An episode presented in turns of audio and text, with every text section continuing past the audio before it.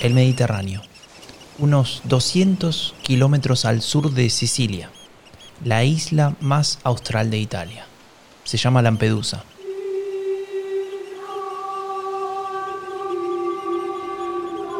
Estamos en julio de 2013 y el Papa Francisco hace su primer viaje como líder de la Iglesia Católica. Arroja una corona de flores desde su barco en memoria de las miles de personas que se ahogaron intentando alcanzar la costa europea. El Papa quiere dar una señal, un gesto hacia esas víctimas de un contexto desfavorable en sus países de origen y hacia la comunidad internacional. Sin embargo, en tierra firme, algunos dirigentes no los ven como víctimas, al menos no necesariamente.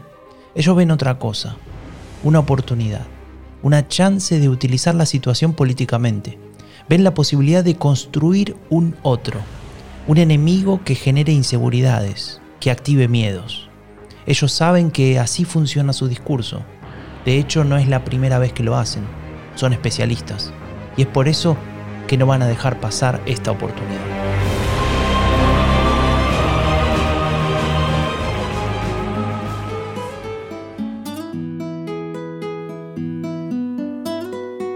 La derecha radical es peligrosa, por lo que dice, por lo que quiere y por lo que esconde.